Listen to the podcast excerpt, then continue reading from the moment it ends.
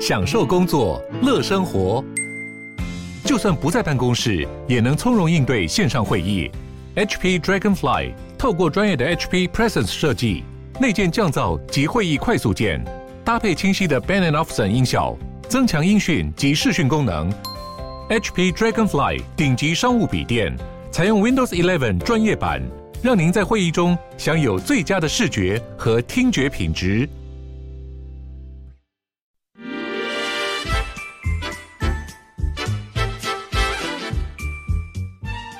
健康的身体，才有健康的生活。名医安扣专业医师线上听诊，让你与健康零距离。听众朋友早安，这里是九八新闻台 FM 九八点一，欢迎您收听每个星期一到星期五上午十一点到十二点播出的名医安扣节目。我是家庭医学科医师宋燕仁宋医师。过去这段时间，我跟听众朋友们谈了很多血糖跟肥胖的问题，那么一直围绕着这个食物的对于我们健康的影响，尤其是糖类跟脂肪的摄取。那这当中其实也牵涉到一个名词，一直在我的这个跟大家分享的故事当中有提到，那就是讲到我们现在肥胖症啊、高血压啦、这个糖尿病啦这些。代谢性的疾病，它们背后有个共同的机转，叫做胰岛素阻抗。那这个阻抗这个名词，现在大家好像也在其他的这个呃网红啦，或者是网络上的医生，也经常都会提到胰岛素阻抗。可是大部分人其实很难去谈到说怎么样去治疗这个阻抗。那我的有些病人就到我的这个门诊来，也就是说，宋医生是我都听了你的 YouTube 了哈，可是有一个问题。到底如何降低胰岛素阻抗，或者说胰岛素阻抗可以逆转吗？啊，那以前我做了一个节目叫做逆转糖尿病，那概念就是说糖尿病其实是可以逆转的。逆转的意思就是说你不会一直变坏，那你可以变得不会变坏或者变好一点，甚至于有些人可以脱离药物，完全脱离。这个胰岛素或者任何的口服药物完全靠饮食，那它就可以达到相当好的这个血糖的控制。你说它是不是就完全好了啊？很多人就说宋医生，这个是说宋医生逆转是不是就是好了？那我不敢讲说逆转就是好了，但是至少逆转你就是没发病。那至于说有一些呃，我曾经在上一集谈到说糖尿病有为什么有的胖有的瘦哈？那有些其实很瘦的糖尿病的病人。它是因为胰岛素最后真的没有了，那个就不见得能够完全回来。你只要是曾经是一个胖的胰岛素的，你的胰岛素还有功能的，那你就有相当的机会恢复到一个健康的生活形态。那你只要不再吃让你的胰岛过度负担的食物，你基本上可以维持一个几乎完全健康的生活。所以我会认为，呃，糖尿病是可以逆转的，是可以。完全康复的，尤其是所谓的糖尿病前期的病人。那关于这个啊胰岛素阻抗呢，它到底有多重要啊？那他很多这个医医生啊，就听我讲胰岛素阻抗，总觉得说，呃，甚至我有一次跟一个内分泌科的医生在谈这个问题的时候，他说那只是一个假说啦，胰岛素阻抗只是一个假说。那我说那到底什么是事实啊？他说因为胰岛素这个糖尿病的发生的原因有八种啊。我就提醒他，我说：“这个学长，这个，嗯，这个八大理论的学说是叫做 Rolf Defranzo 这个呃很有名的一个糖尿病的的专家，那我我也很佩服他哈。但是他其实他也谈胰岛素阻抗，但是自从他提出那个八大基转，我们叫做八个邪恶八重奏，叫 Ominous Octet 之后，好像就天下定于一尊，糖尿病就是发生。”的原因就是这八种，啊，那糖尿病的表现就是血糖增高，那就是这八种原因。那我就挑战这位这位学长了，我就说，那这样子的话，你这个病人来了，他血糖高了，你怎么知道他是八大机转中间的哪个机转出了问题？你现在每一个机转都有一个药物，请问你要用哪个药物？我们现在临床上，呃，我们的病友们大概也都知道。这个一开始就给你说的 Metformin、库鲁化啦、克糖啦，好，这些药物，这药物叫做第一线药物，它打是打的是哪一个机转？那我们当然知道，它主要是一压制这个呃肝糖的上升了哈。那当然，很多糖糖尿病的这个医生也都有讲说，呃，根据我们过去的了解，大概糖尿病初发作的时候，一定都有这个肝糖过度制造的问题。所以，我们光打这个机转，大概可以达到相当程度的控制。那我就请问了，假如是这八大机转，你没有去检查它？你就猜测它是肝糖过度制造，然后你就用这个药，一直到它有一天这个药压不住了，然后我们再用第二个药。那表示说前面都没有发生，还是前面你没发现呢？你没有去测量，你怎么会知道呢？所以这是我在呃这个过程当中跟大家谈胰岛素阻抗最重要的原因。所以在我的门诊里面，我是一定测量胰岛素阻抗的。那各位可能会觉得说，是不是宋医师你偏执？只有你在测胰岛素阻抗，只有你在谈胰岛素阻抗。我要告诉各位，那前面几集的几个月的这个呃分享，我曾经提提出说，美国糖尿病学会现在其实全世界大概有很多国家，包括台湾，几乎都是跟着美国糖尿病学会及以及欧洲糖尿病学会。那现在这两个学会经常也都联合提出这个共同的这个临床指引，我们都跟着这个临床指引在治疗。可是有个很大的问题就是胰岛素阻抗。在美国 ADA 就是美国糖尿病学会，我过去讲过，从了从一九八八年雷文教授提出的 X 症候群，后来被改名叫做这个呃代谢症候群，可是他实际上要讲的那个叫做胰岛素阻抗症候群。你所看到的这些代谢性疾病，包括高血压、糖尿病、高血脂、高尿酸等等，它的背后都是胰岛素阻抗。那后来我也提出来了，二零一一年啊这个。呃，Barbara Corky，波士顿大学的这个教授，也在糖尿病学会里面，美国糖尿病学会的班廷讲 （Banting Lecture） 也讲了胰岛素阻抗。接下来呢，就是二零一八年我上次跟大家谈的这个 Dr. Gerald Schumann，我曾经花了一整集、两集谈 Schumann 谈胰岛素阻抗。好，你看美国糖尿病学会过去三次把胰岛素阻抗当做 Banting Award、Banting Medal。班廷奖就是美国糖尿病学会认为当年度最重要的研究。好，二零二零年再一次又提到班廷奖啊，对对不起啊，我 我先先把我的今天要讲的题目先跟大家讲。我今天的题目呢，就是针对很多我的呃糖友们来问我说，宋医师，你谈了这么多胰岛素阻抗，到底可不可以逆转？所以我今天的题目就把它定为如何逆转胰岛素阻抗。我们再往前推一步了。之前我是谈说如何逆转糖尿病，也许你只看到血糖的问题。现在我们再进一步，我们来谈谈如何逆转胰岛素阻抗，需要花多久的时间来逆转胰岛素阻抗？那我刚谈到了班廷奖的重要性。呃，谢谢有很多的听友已经上台了哈。呃，我又听到一个多囊性，我答应我一定会讲一次多囊，好吧？对我我我猜有很多人在意多囊，多囊跟胰岛素阻抗是有绝对的关系哈。好，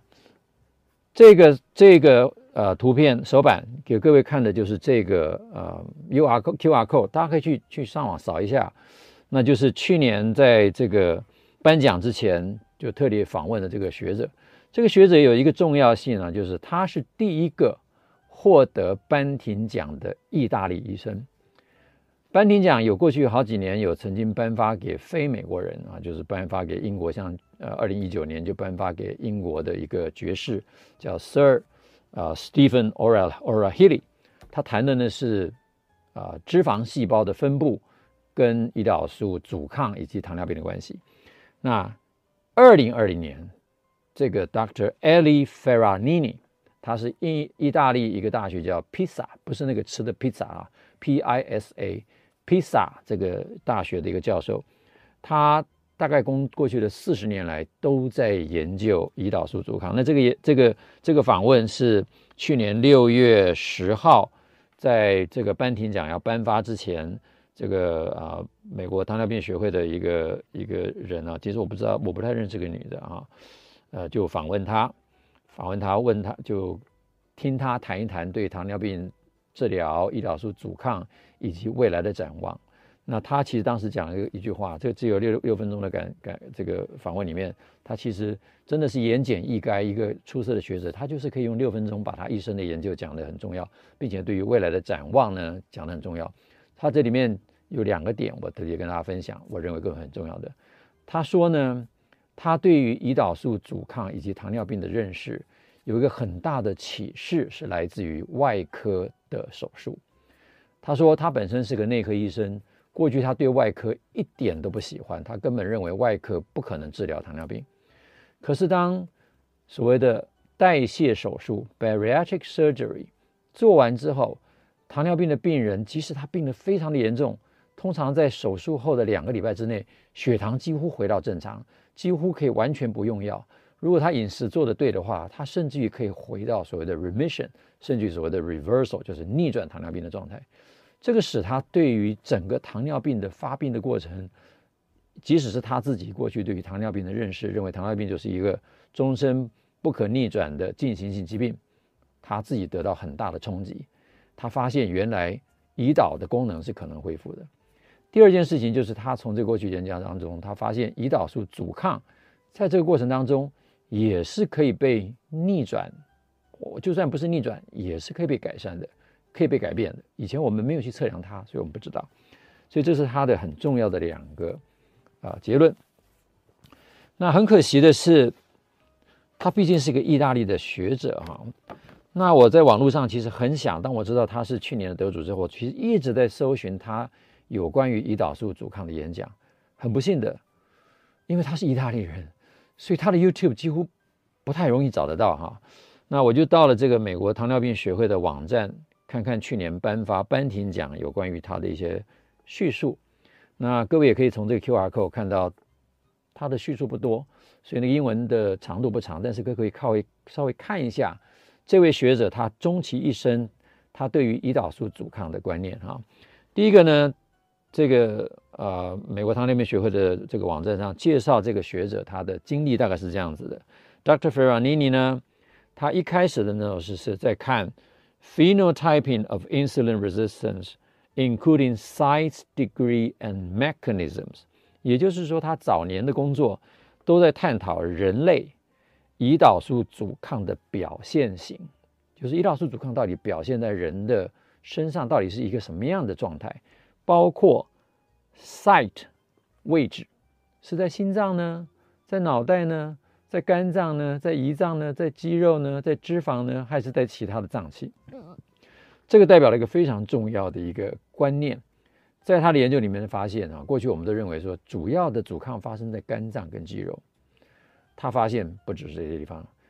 阻抗可以发生在胰脏。这个在其实另外一个很早的学者，那个叫做 Roy Taylor，就是第一个提出逆转糖尿病的这个学者，他也发现其实主要的问题。是在他认，在我我讲的是 Roy Taylor 啊，他认为是个双循环，啊，twin cycles，一个是肝脏的阻抗，一个是胰脏阻抗。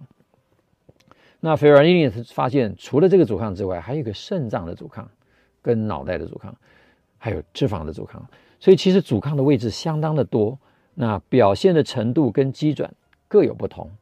对于胰岛素阻抗的敏感度，所以对于阻抗的或者说。易感度也各自不同，所以他最后呢，在这么多的研究之后，他最后提出一个，他说，糖尿病呢，其实是我们身上多重的器官对于胰岛素的一个综合反应。他最后的失败的表现，也就是当他无法对抗这个胰岛素阻抗的时候，才会发生所谓的高血糖跟多重的并发症。也就是当这个病人已经出现高血糖，也就是我们现在。为什么我常常现在会敢于挑战我们现在的诊断标准？我们现在诊断标准完全以血糖为依归。你去测的时候测空腹血糖，你如果情况差一点的时候，医生也给你测一个饭后血糖，也许给你做一个口服葡萄糖耐受性测试，给你检查一个糖化血色素，全部都跟血糖有关，几乎没有一个临床的检查会检查你的胰岛素。更是很少的人会去帮你算胰岛素阻抗，就算算了阻抗之后，很少的医生也会跟你解释这个阻抗代表的意思，更不用谈说下一次回来的时候会追踪你的阻抗值，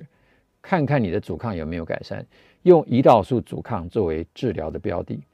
如果各位曾经还记得我在讲舒曼的那个演讲里面谈到舒曼医生对于胰岛素阻抗的概念，他他也是得到颁奖奖。他当时说了什么？他当时说，糖尿病现在的治疗方式，in my view，他说在他的观点里面，都是治疗 symptoms，而不是治疗症状，而不是治疗它的根本原因。Which I think，他说那个根本原因，他认为是胰岛素阻抗。记不记得我在那集里面特别强调说，糖尿病的大师认为糖尿病的根本原因是胰岛素阻抗。你要治疗的对象是胰岛素阻抗，而不是只有在看血糖而已。所以我很快的呢就上网去找 Ferranini，我很认真找，结果只找到一个最近的一个比较完整的演讲，其他的都是他当主持人。呃，在那边主持会议，然后去问人家题目，没有听到他讲。那这是一个他最完整的最近的演讲。可是这个演讲也很老了，二零一八年。那谈的题目各位也觉得很好笑。他谈的叫题目叫 “The Case for Increased Ketone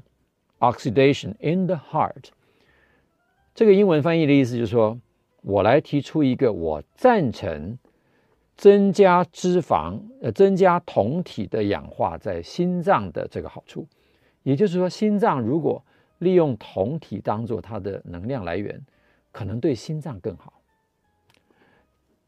这个其实有点像他开始主张生酮反应了，对不对？生酮饮食，对不对费尔尼尼是一个胰岛素阻抗的研究学者，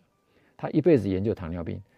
他为什么要谈生酮呢？他为什么要谈他心脏代谢酮体呢？各位如果有兴趣，这个演讲 QR code 也在这边可以去扫哈。那首先他当然讲说，从他的理解呢，他把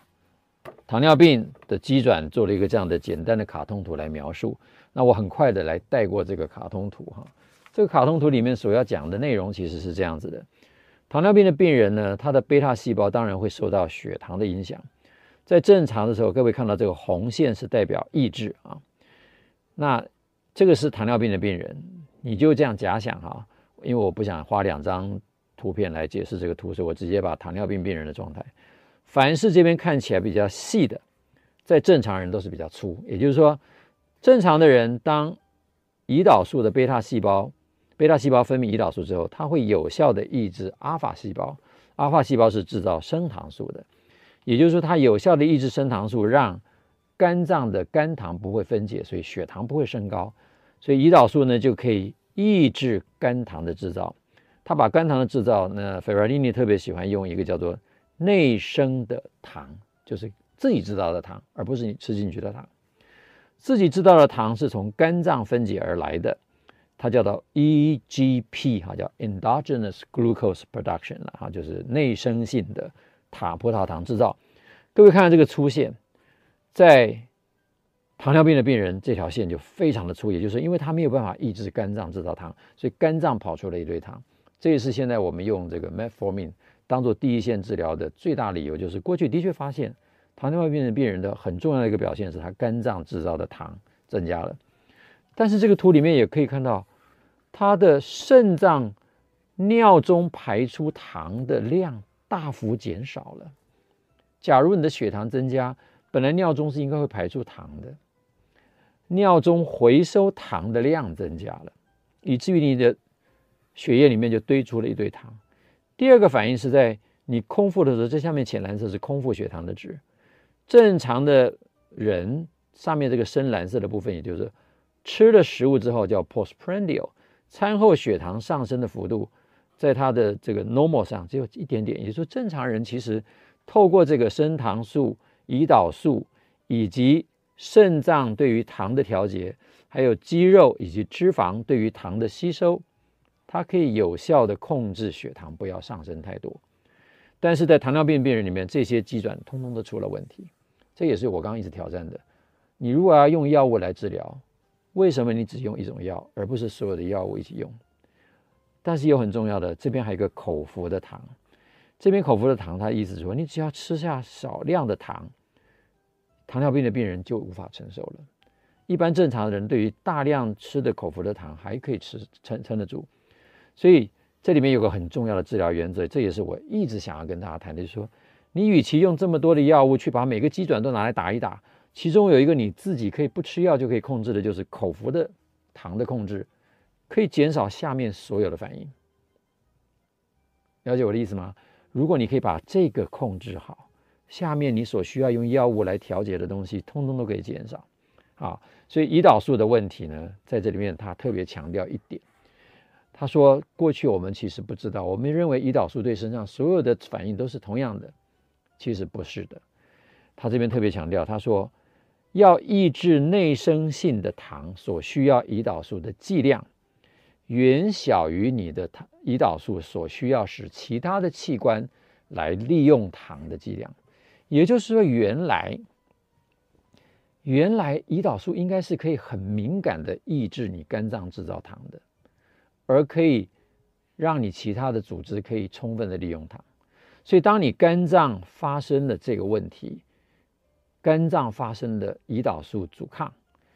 所以为了要抑制肝脏制造糖，第胰脏的第一个反应就是制造大量的胰岛素来压抑肝糖，这个时候就出现了问题喽。我们其他身上的其他细胞并没有说我需要这么多胰岛素来利用糖哦。所以，其他身上的细胞就跟着你的胰岛素的上升，它们也产生了阻抗。所以，本来是肝脏的阻抗，就演化成为全身的阻抗。当你演化成为全身的阻抗的时候，你的胰岛素的量就会相对不足。所以，当糖尿病的病人在发作的时候，他出现的状况是这样：他身上即使有很高的胰岛素，他周边的组织仍然无法有效的利用糖，因此他非常的痛苦，他非常的疲倦，他的血糖就待在血液里面。所以他的血糖大幅的升高，大幅的升高之后，他就没有办法用到糖，没办法用到糖之后，我们身体里面就会出现一个很自然的生理反应。这个是费尔丁里面，费尔丁的这个演讲很长哈，你可以看到我这个啊，我把那个时间切掉了，所以我是跳着把它中间中间的重要观念跟大家分享啊。那这个图很重要，费尔尼一直在强调，他说这个叫做生理学。这是教科书知知识，一九六零年代就已经知道的知识，这是大家忘记了。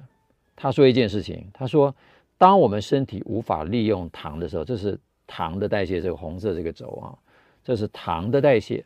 糖的代谢平常我们很高的时候，血糖很高的时候，它自然会带上来。可是，一旦我们的糖减少，我们先不要讲脂肪增加，我们自然就会转成脂肪的代谢，所以脂肪代谢增加。更重要的观念是。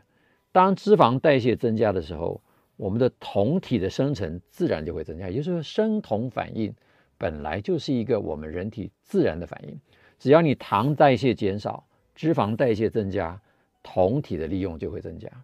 因此，我们不要害怕酮体的利用，而是要充分的了解这个生理机转。好，我们呢这一节先谈到这里，先进一段广告，稍后我们继续来把这个故事讲得更完整。告诉我们如何逆转胰岛素阻抗。我们稍后回来。听众朋友早安，这里是九八新闻台 FM 九八点一名医 Uncle 的现场，欢迎您回到我们这个节目。那我是今天的主持人，那不是主持人，那我就是今天的讲者。我是加医科宋叶人宋医师。那我的专长呢是家庭医学，但是在过去的几年里面啊，讲起来已经有四五年的时间了哈。都一直聚焦在啊，一开始是肥胖症，最后呢，从肥胖症慢慢的扩张，从发现很多肥胖症病人都有血糖的问题，就聚焦在糖尿病。那同时呢，因为呃做了很多糖尿病的研究之后，才发现说糖尿病的治疗有很多值得探讨的地方，那就把糖尿病的治疗慢慢的从一个我们现在临床导引的以血糖为中心的治疗，变成以它的根本原因叫做胰岛素阻抗为中心的治疗。那我个人这呃两三年来的这个经验是发现，原来当你把观念转换成为以胰岛素阻抗为核心的治疗之后，你整个治疗的策略都会有所改变，而治疗的成果也达到非常完全不同的一个面向。那很多的病人在我这边其实寻求的是一个根本性的治疗，寻求的是希望减少药物。那我可以在这边很大胆跟大家分享，如果我们用胰岛素阻抗作为核心的治疗概概念。作为根本性的原因的治疗的策略，我们可以非常有效的降低药物的需求，那达到非常好的一个控制的呃这个效果啊。那上一节我们谈到说，人体呢自然的在不用糖的时候，什么时候你不用糖？就当你减少食物当中糖的摄取量，你身体的糖的来源减少的时候，它第一步会去动用你身体储存的糖。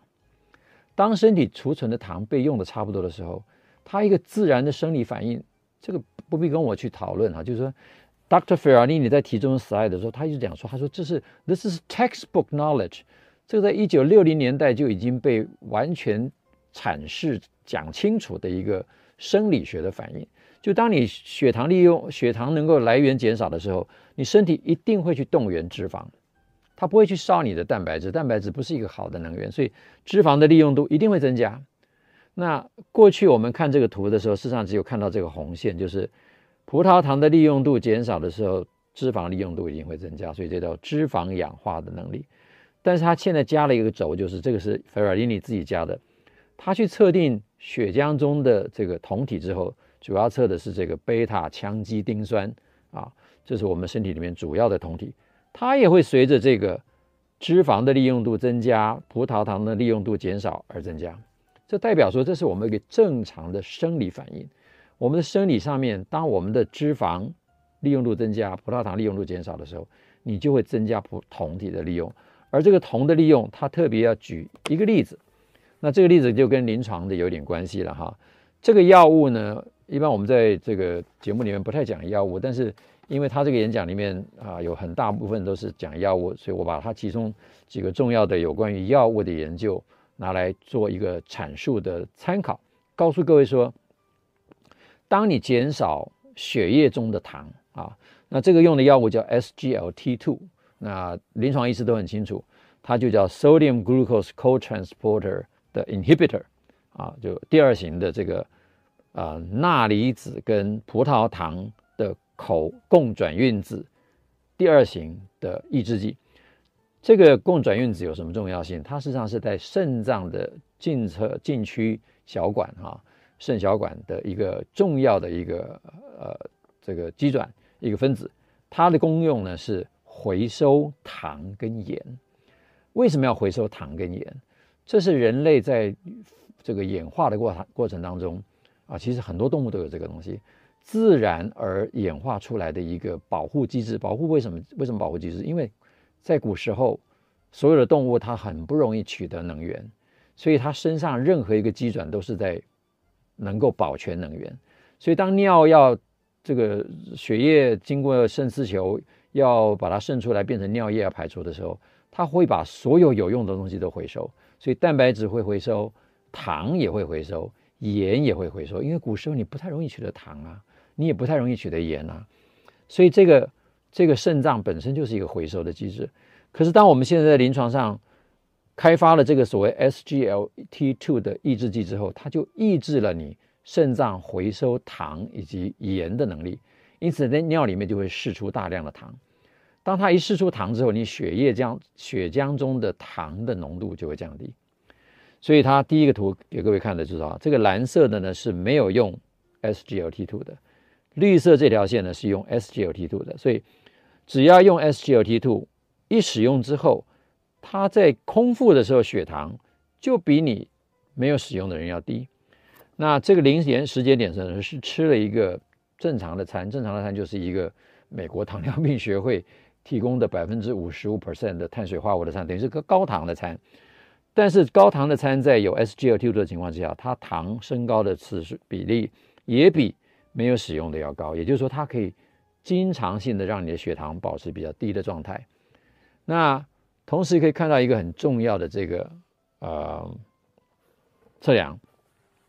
我们所有的人在治疗糖尿病病人的时候，几乎没有人在测量胰岛素。不要说测空腹，不要说测像像这个 Dr. Ferrarini 一样测不同时间点的胰岛素，你几乎没有测空腹胰岛素。所以我们从来不知道我们这个药物治疗之后。病人的胰岛素的量是如何？甚至我们这样讲好了，大部分的病人到你面前，啊，我我这边是针对医生讲的，有多少医生知道这个病人的胰岛素有多少？你没有去测量它，你根本不知道。好，SGLT2 很有趣，看绿色这条线哦。当他治疗之后，即使是在 fasting，就是空腹状态的时候，这个病人的服用 SGLT2，他血糖低，他的胰岛素也低，而他吃了食物之后，他所需要的胰岛素上升的胰岛素也比较低。同时呢，测量他的 glucagon，这个是连 Ferrarini 都说他没有想到有这个反应。当你用 SGLT2 这个抑制糖回收的这个药物的时候，空腹状态，这个病人的升糖素是升高的。这个时候，很多糖尿病医生就会开始担心了，说：“哎，升糖素升高，那他血糖控制是不是比较差？”不，他升高的部分，其实从我现在的角度来看，我非常觉得非常合理啊，因为 SGLT 度会把你的从尿里面排出糖的那个阈值啊 threshold 降到四十个毫克。每每分针就四十 milligram per deciliter，那是一个低血糖的状态，所以你身体一定要有个保护机制，它就开始去燃烧你的肝糖。它不只是燃烧肝糖，我们都很清楚，glucagon 它还可以活化所谓的呃 hormone sensitive lipase，就是荷尔蒙敏感的脂肪酶，它也会去分解脂肪。所以，嗯、呃，为什么 SGLT2 有时候有有人说它可以达到这个体重减轻的效果？除了排出糖分，很多人都说是因为热量的排出。除此之外，它事实上还活化了升糖素。所以 SGLT2 把胰岛素降低，把血糖降低，它还把升糖素升高。所以注意，我们之前谈过一次 IG 比，记不记得我有一次谈说减肥新观念，IG 比胰岛素跟升糖素的比值是很重要的。当你的 IG 比越低，你减重的效果就越好越好。所以你可以看到这个结果。SGLT2 的使用之后，升糖素升高，胰岛素降低，IG 比就是胰岛素对升糖素的比就自然降低，自然降低之后就达到更好的体重控制的效果，以及胰岛素阻抗降低的效果。这是我要跟大家谈的很重要的一个概念。那很多人就问说，那我们身体如果进入生酮状态之后，我们会不会发生危险啊？我们的心脏是一个这么需要糖的构造，那。呃，我就长话短说，只举这张 slide 呢。这张 slide 很重要，就是我们来看一看我们的心脏对于糖、脂肪以及酮体，它们分别利用的能力如何？记得哦，我们身体的能源就是有糖跟脂肪跟酮体。刚刚已经用那个呃教科书的图来跟各位解释了。我们就看其中这两行，这是这个叫能量学，就是心脏能量学。心脏在运用能量的时候的各个面向的指标，我们看两个重大指标。第一个指标是说，心脏对于葡萄糖、棕榈酸是我们身上脂肪酸的一个代表性的酸，以及酮体用贝塔羟基丁酸来看一看，每产生一大卡，它需要消耗多少氧气？它用葡萄糖，每一大卡它需要两百个 ml per cal 的这个氧气。我们看这个数字。脂肪两百一十六，酮体两百零七，看起来差不多，脂肪差一点，酮体跟葡萄糖差不多。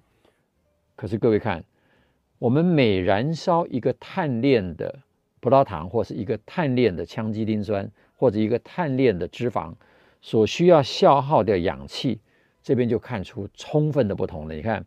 消耗掉一个碳链啊，一个 C two，一个双 two 哈，就是这个碳链是一个燃烧的分子啊，acetyl-acetate 嘛哈。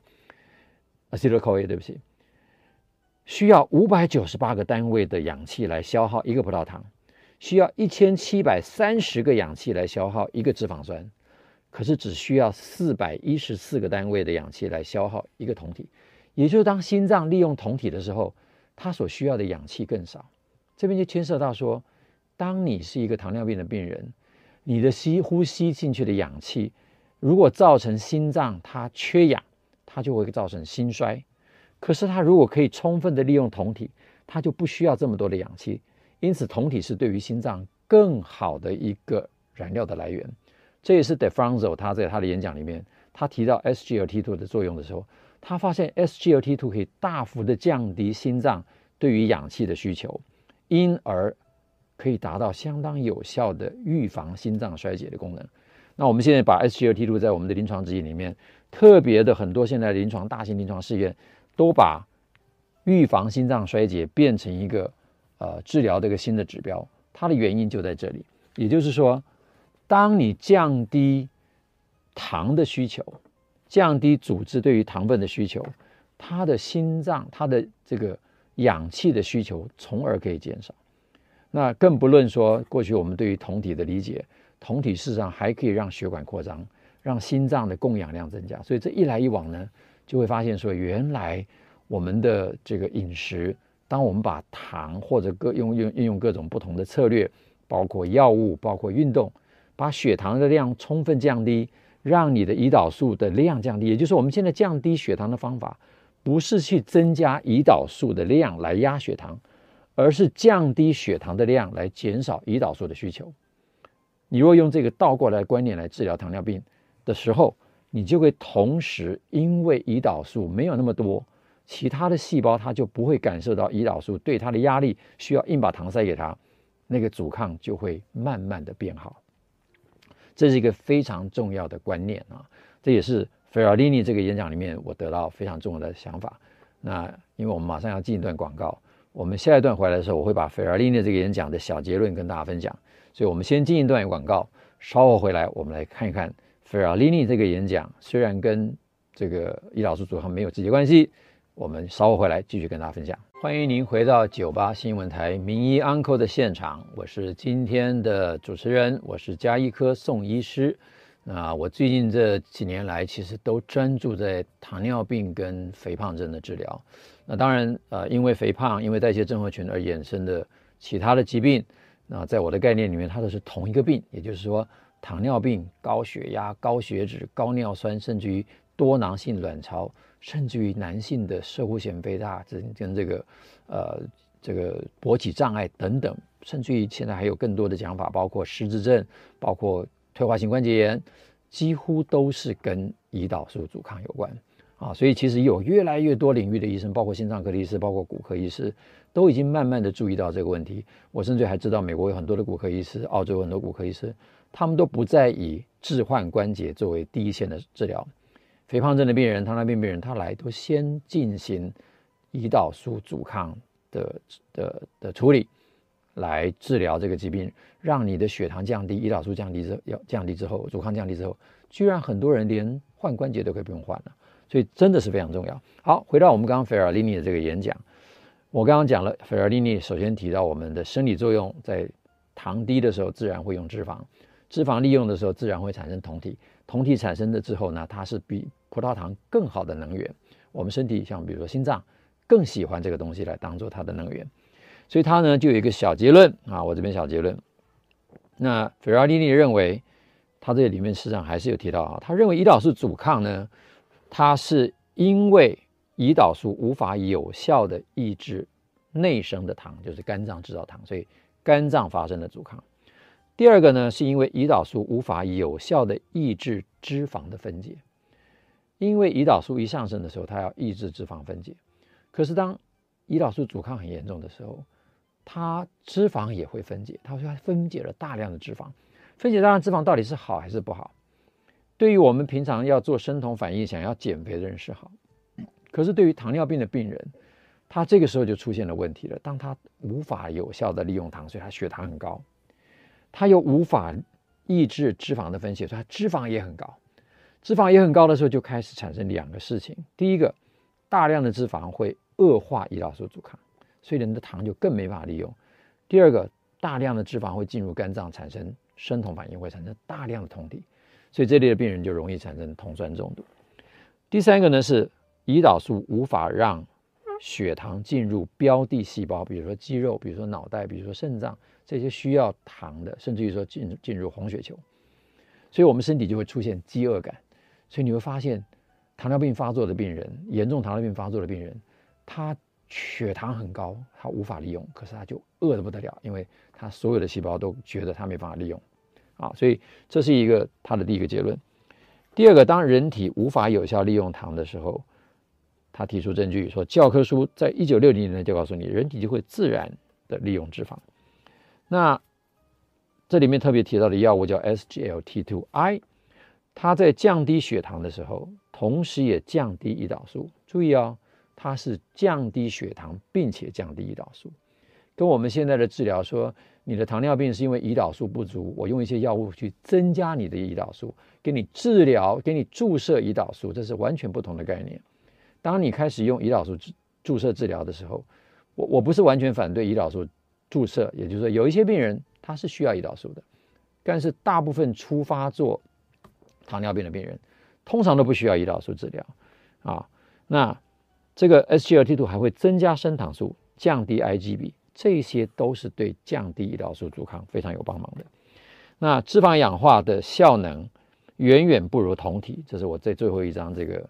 关于心脏利用的这个这个 slide 里面特别讲的。也就是说，当你的身体是在一个比较健康的生理状态，你如果减少糖分的摄取，你会增加身体对酮的利用，而且酮对于大部分的组织是它更喜欢的，尤其对于心脏来讲是更好的。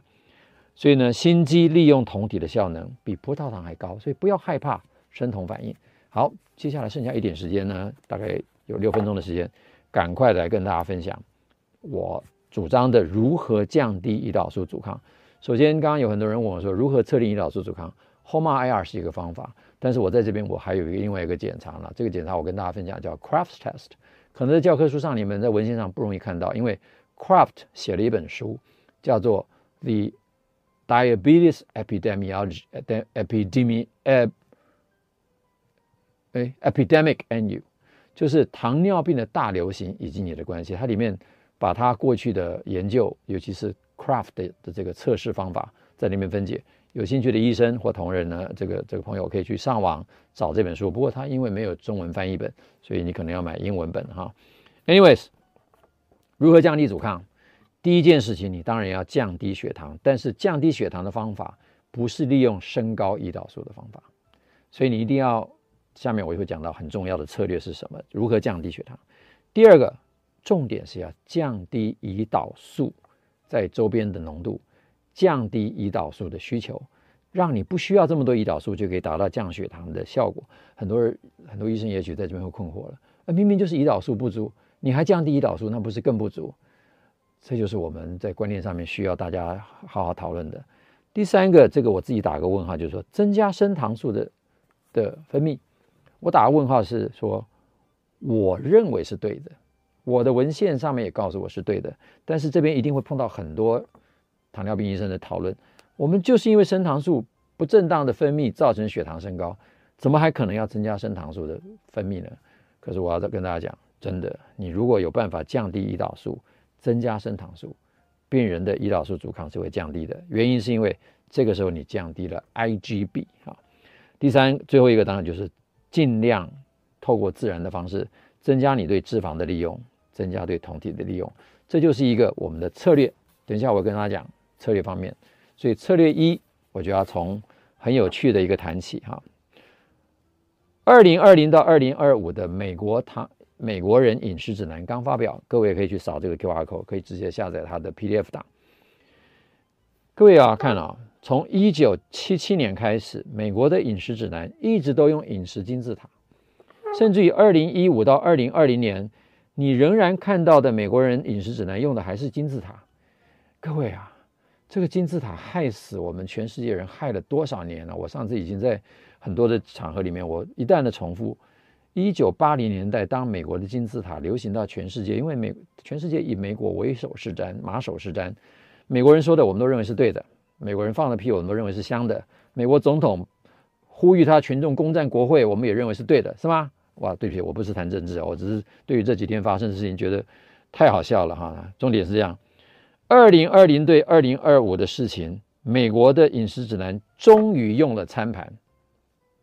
所以叫做 My Plate，是美国农业部 USDA 提的。可是我要跟大家提哦，这个 My Plate 在我的观点认为它还是错的，错在哪里？各位看一下，但至少它已经用餐餐盘了啊，它用的餐盘是这样。一半的蔬菜跟水果，但是水果量好大哦。另外一半你会看到 grains 谷类跟蛋白质。你看谷类跟蛋白质的比例，蛋白质比较少，谷类比较多。谷类比较多，仍然还是脱离不了他们那么他他们那种认为糖分就是要占百分之五十到五十五，甚至于到六十这样的一个概念。这样的概念，我可以跟各位讲，你的糖尿病真的治不好，因为这个吃下去血糖就是会高。那我提我的餐盘长什么样？这是我的二一一餐盘了，我不是要在这宣传，但是呢，我真的很良心的跟大家讲，已经在很多朋友跟我反映。他们吃二一餐盘，血糖就变好了，八个月、九个月下来就变好了。二一餐盘可以看我的主张，